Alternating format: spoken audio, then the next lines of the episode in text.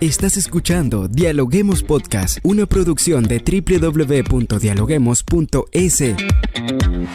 Cientos de académicos analizan, opinan y debaten. Son voces frescas que llegan a renovar la opinión pública desde una perspectiva diferente. Somos la puerta de entrada a la academia. Somos el nexo de la academia con la comunidad. Escucha nuestro podcast en Spotify o a través de la web www.dialoguemos.es. A continuación, Rangira Briseño debate junto a expertos, académicos y estudiantes los temas más curiosos del planeta.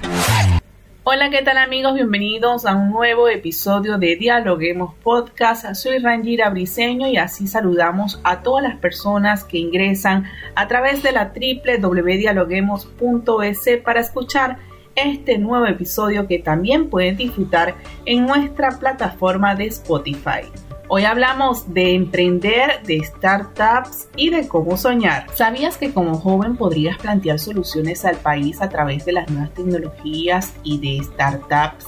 En los últimos dos años, las startups del ecosistema ecuatoriano han alcanzado hitos importantes. Aunque el país tenga problemas para generar un gran ecosistema en trámites y en materia de financiamiento, ya se encuentran en camino unas 500. Esta es la historia de Santiago Rivadeneira y de Alberto Vera, ambos emprendedores ecuatorianos, quienes se atrevieron a soñar y así lo contaron a marcas que impactan. El principio de, Endeavor es sí es apoyar a estos emprendedores que están creciendo, que están empezando a internacionalizarse y si bien eh, es un grupo de, personas muy importantes la están apoyando esto, el concepto parte de una idea de cómo devolvemos y cómo generamos oportunidades a las siguientes generaciones de emprendedores y de empresarios. Con una simple misión, cómo generamos más empleos y ingresos en el país. Yo empecé tarde a emprender. Creo que eso es una, una, buena anécdota que tengo yo, porque muchas personas dicen que tienen que emprender lo más temprano posible. Yo, tú emprendes cuando el momento, el momento es propicio. Ah, está escrito. Empecé trabajando para diferentes empresas. Mi background es de publicidad y diseño gráfico. Y de ahí yo saqué un máster en User Experience y User Interaction en Estados Unidos. Con eso pude conseguir un trabajo súper chévere de marketing enfocada en empresas farmacéuticas. Y con eso, en New York fue bastante bien. La empresa me mudó a Londres. Estar más en contacto con las compañías porque yo era el que diseñaba cómo se presentaba la data, que es algo que aquí recién se está empezando a ver. Vine a Guayaquil a buscar tecnología, chicos que sepan, desarrolladores tecnológicos, ingenieros en tecnología. Encontramos un equipo en ese entonces que lo lideraba mi socio hoy en día y nos fue súper bien. Aquí hay todos los recursos que necesites, hay que tener un poquito de paciencia y saber buscar. Emprender en Ecuador es que puedes hacer de todo porque casi nada está hecho. Al 2022, Ecuador cuenta con casi 300 startups, de acuerdo con el radar Tech Startups desarrollado por Buen Ventures. Estas son las cifras, así que si eres joven y estás listo para emprender, este es el momento de soñar. No te pierdas este episodio de Dialoguemos Podcast. Para analizar este tema, hoy justamente nos acompaña Andrés Argüello, él es investigador del Observatorio PYME de la Universidad Andina Simón Bolívar. Bienvenido Andrés, ¿cómo estás? Eh, Rangira, eh, y a todas las personas de, que nos están escuchando a través de Dialoguemos, de un gusto como siempre poder conversar de temas que son muy importantes y también que se, están volviendo, creo, coyunturales debido a la situación que se vive a nivel mundial y más que toda la temática que el día de hoy nos vamos a conversar un poco me parece súper interesante. ¿Por qué los jóvenes talentos prefieren trabajar hoy en este tipo de empresas? Hemos escuchado que los jóvenes hoy en día hacen una especialización, luego consiguen una vacante y tal vez tienen alguna aspiración profesional que tenga sentido, pero les gusta trabajar en este tipo de empresas. ¿Por qué sucede eso? A ver, primero yo creo que hay que entender eh, qué es una startup, ¿no? El startup nace con, yo creo que ya hace algún tiempo nace este, este, este término que, que, es de, de, procedencia del inglés. Básicamente lo que quiere decir es... son empresas, son jóvenes eh, que son recién creadas y con grandes posibilidades de crecimiento. Esto más que todo se desarrolló a partir de lo que de los de estos espacios del Silicon Valley, ¿no? Que tan famosos llamados son estos espacios de estos centros de pensamiento en los cuales nacieron justo se dio esta idea de nuevas empresas. Y más que todo, este, las startups eh, son, son empresas que están en proceso cambio, que pueden eh, que van creándose, que van eh, cambiando, que van utilizando la tecnología y que se van adaptando de una manera muy rápida. ¿no? Una startup se caracteriza por ser un negocio eh, que, que, es súper escalable y que crece mucho más rápido y que, y que, tiende a ser mucho más eficiente que las empresas tradicionales. Yo creo que eso hay que tenerlo como una idea inicial, ¿no? De todas estas startups startup son estas empresas que, innovadoras, creadoras de que se apalancan en el tema, en el desarrollo tecnológico y que también están adaptándose a las nuevas realidades. Entonces, no entran unas startups, ¿por qué los jóvenes ahora están, están volcando? Era una, la, pregunta por donde iba. Es interesante porque justo con el desarrollo tecnológico tenemos unas generaciones las cuales, por ejemplo, han sido creadas criadas y, han, y, se han estado, por ejemplo, con el tema de la tecnología. Y dentro de eso han, se, han ido, se han ido ideando, han, han ido transformando y han ido impulsando nuevas ideas.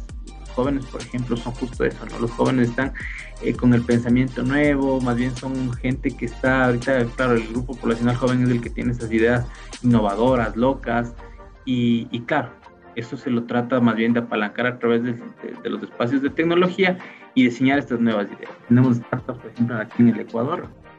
una buena noticia fue esta, esta, esta plataforma, eh, no es plataforma, bueno, esta empresa llamada Kushki, que es el primer, eh, bueno, creo que lo denominaron unicornio acá en el Ecuador, que logró romper las barreras y convertirse en esa empresa que se valora en más de 100 millones de, más de mil millones de dólares. Claro, como bien usted lo comenta, la necesidad de trabajar de forma diferente o lo más parecido a la autorrealización personal.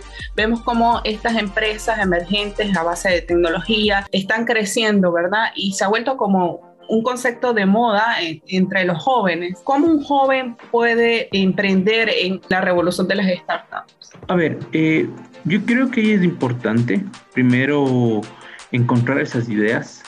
Luego, de una vez que se tienen esas ideas, es el tema de darle ese potencial de innovación. Y es súper algo, algo fundamental para, dentro del tema de las startups es, eh, lograr esa transformación de un, de un modelo clásico, ¿no? Es cuando uno tiene justo esas ideas locas. Yo creo que ahí es fundamental que los jóvenes o las personas que quieran de manera general emprender y miren en las startups algo, algo fundamental que lo que hemos conversado, igual usted lo ha señalado, es el tema de poder apalancarse en, en temas de desarrollo tecnológico.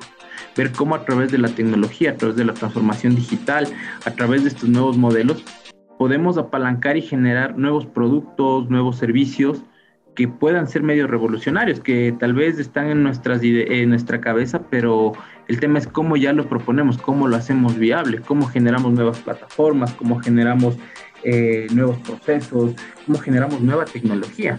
Entonces yo creo que es fundamental primero tener ideas, buscar el tema de capacitación, buscar el tema, por ejemplo, de estos, de estos eh, tanques de pensamiento, los think tanques que se habla, eh, buscar gente también que equipos de trabajo en los cuales nos podamos también apalancar para poder desarrollar estas ideas, estas ideas innovadoras. Yo creo que justo yo les estaba dando el tema de, de, esta empresa, por ejemplo, es el primer unicornio acá en el Ecuador, es una empresa que logró una valoración de más de mil millones de dólares y una empresa súper interesante, es, la empresa Kushki.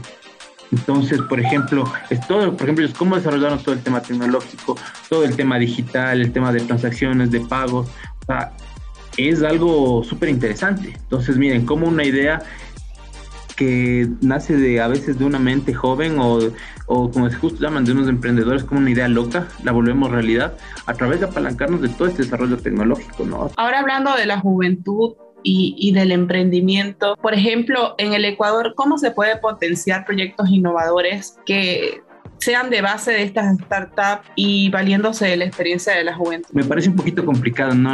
a ver, lo que, pasa es que hay, que entender que también tienen otras cosas que son fundamentales, las startups, y creo que en las cuales los jóvenes eh, podrían, no sé si eh, podrían enfocarse, ¿no? Por ejemplo, una startup en lo que refiere a procesos eh, tiene una mayor agilidad, por ejemplo, en el toma de, decisiones, de ejecución de procesos, de cambio de mentalidades, de adaptación a la realidad. Entonces, por ejemplo, ahí los jóvenes tienen, estamos hablando que la pandemia eh, generó, por ejemplo, una nueva realidad. Y frente a una nueva realidad es, por ejemplo, cómo los jóvenes pueden plantear soluciones a esta nueva realidad a través de la tecnología y generar estas nuevas startups para cubrir ciertos, ciertos aspectos que son fundamentales. En el país yo creo que tenemos un gran potencial, tenemos un gran potencial, pero tenemos que todavía desarrollarlo. una de las cosas que, por ejemplo, es fundamental, yo creo, es generar aquí estos espacios de, de pensamiento, de desarrollo tecnológico.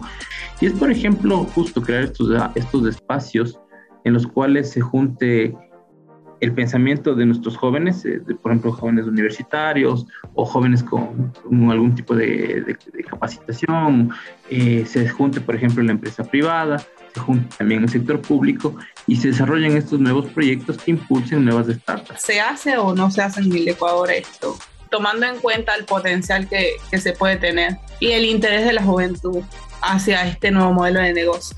A ver, yo creo que es, un poco complejo solo cargar que las startups están enfocadas a los jóvenes. Es un espacio, yo creo, en el cual eh, muchos pueden, todas las personas más bien pueden, pueden tratar de acercarse a una startup o crear una startup, ¿no? Pero yo creo que aquí en el país todavía nos falta mucho por, por, por desarrollar eh, o generar un, un, ecosistema que permita el desarrollo de startups. Eh, yo creo que ahí todavía nos falta mucho, está desde el tema de, de tramitología hasta el tema de financiamiento. Por ejemplo, encontrar financiamiento para una startup es, es un más complejo, ¿no? Es, es, más complejo porque justo como son ideas nuevas, innovadoras, locas, o sea, todavía falta, por ejemplo, que nosotros creemos espacios en los cuales justo, o sea, se generen, eh, se genere ese, ese financiamiento que sea óptimo para, para emprendedores. Estaríamos hablando entonces de, de, obstáculos, ¿no? Sí, son obstáculos todavía, son obstáculos. Son obstáculos, obstáculos que todavía existen y que son súper complejos. Ahora, eh, en torno al, al, tema del emprendimiento en el Ecuador, ¿cómo, ¿cómo, lo mira el observatorio? A ver, hablamos de, yo creo que estamos tocando dos temas que son súper complejos, desde el, desde el eh, del empleo para jóvenes, emprendimiento para jóvenes y el tema de desarrollo de startups hablamos, por ejemplo, del tema de startups, de, por ejemplo, la startup eh, se caracteriza, tiene algunos, algunas características desde el tema de cómo se financia, el tema de modelo de negocios, el desarrollo de tecnología, el tema de un, del crecimiento exponencial que pueden tener. Esos años que han sido un poco, un poco difíciles debido a la pandemia, a las diferentes dificultades económicas que se ha habido a nivel mundial y que, por ejemplo, el emprendimiento que se ha tenido aquí en el país eh, ha servido más que todo para poder solventar esa, esa, esa falta de trabajo formal que tal vez existe. Y, mucho más la falta de trabajo formal que existe para jóvenes. Eh, estábamos nosotros acá revisando algunos datos previo a la, entrevista.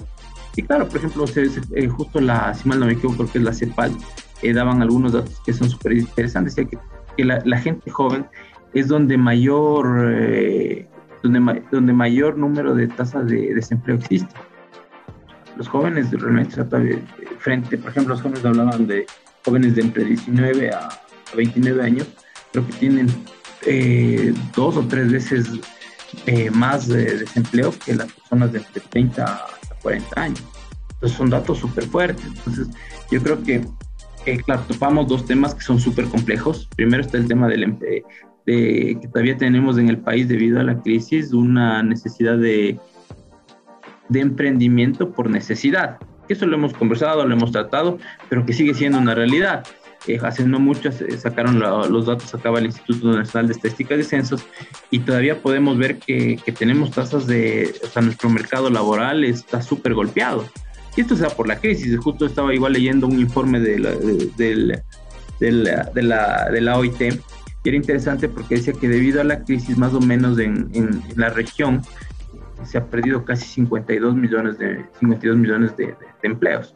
Entonces decía que empleos que se han, se han transformado en empleos informales, eh, empleos que han reducido horas de trabajo, o sea, un montón de aspectos que son súper, súper complejos.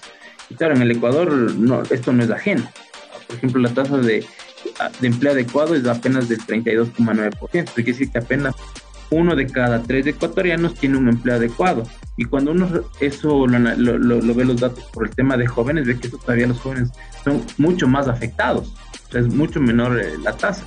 ¿Qué crees que está pasando allí con, los, con la juventud? Se tiene que trabajar en varios aspectos. Se tiene que trabajar en, eh, en tema de políticas eh, públicas enfocadas al ámbito laboral, el tema de justo desarrollo de emprendimientos.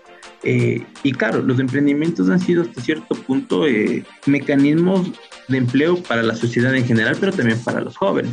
Entonces, ¿cómo encaminamos a que los jóvenes, por ejemplo, hablando en el tema de startups, eh, se enfoquen al desarrollo de, emprendimientos como las de startups? Entonces, ahí es justo bien, yo creo, dentro de toda esta reactivación económica, generación de políticas públicas, eh, se debería enfocar a impulsar eh, mecanismos que desde tanto, desde el sector privado que tal vez esté ya consolidado, apoye a, apoye emprendedores y obviamente que desde el sector público se genere canales y espacios para apoyo a emprendedores, apoyo a emprendedores jóvenes, el desarrollo de startups. Yo creo que ahí viene, ese, viene por ese lado, ¿no? Viene por ese lado. O sea, por eso ya que es un poco compleja la pregunta y también lo que estamos conversando, porque hablar de la startup es súper interesante. O sea, por ejemplo, el tema de desarrollo tecnológico, yo les hablaba de una empresa unicornio acá en el Ecuador y de algunas otras startups que hemos tenido, por ejemplo, en el desarrollo de, software, por ejemplo, financiero. Pero claro, hablar de eso como que las startups pueden ser un espacio para absorber tal vez el, el empleo o ayudar a los jóvenes para emprender, yo creo que es súper complejo. Yo creo que todavía tenemos que solventar el tema del emprendimiento, pero el emprendimiento de manera general todavía es súper complejo. Hablábamos de tema laboral. Yo creo que hay, hay algunos aristas que se podría ir analizando desde ese sentido. Así es, Andrés. Qué bueno ver que el Ecuador está creciendo en la innovación, en el emprendimiento y que existe ese espíritu emprendedor en la juventud. A pesar que el país no está muy desarrollado tecnológicamente, ya vemos que sí hay personas, que sí hay empresas que están creando negocios y que comienzan a resaltar su potencial a través de estas empresas. Muchas gracias por acompañarnos el día de hoy, Andrés. Con gusto. Gracias por escucharnos. No se olviden de seguirnos en nuestras redes sociales, Facebook, Twitter e Instagram como Dialoguemos Info y visitar nuestra página web dialoguemos.es. Soy Rangira Briseño y seguimos dialogando en podcast. Esto fue Dialoguemos Podcast. Escucha todos los programas de Dialoguemos Podcast en www.dialoguemos.es. Suscríbete para no perderte ningún episodio. Estamos en Spotify. Sigue escuchando Dialoguemos Podcast, el nexo entre la academia y la comunidad.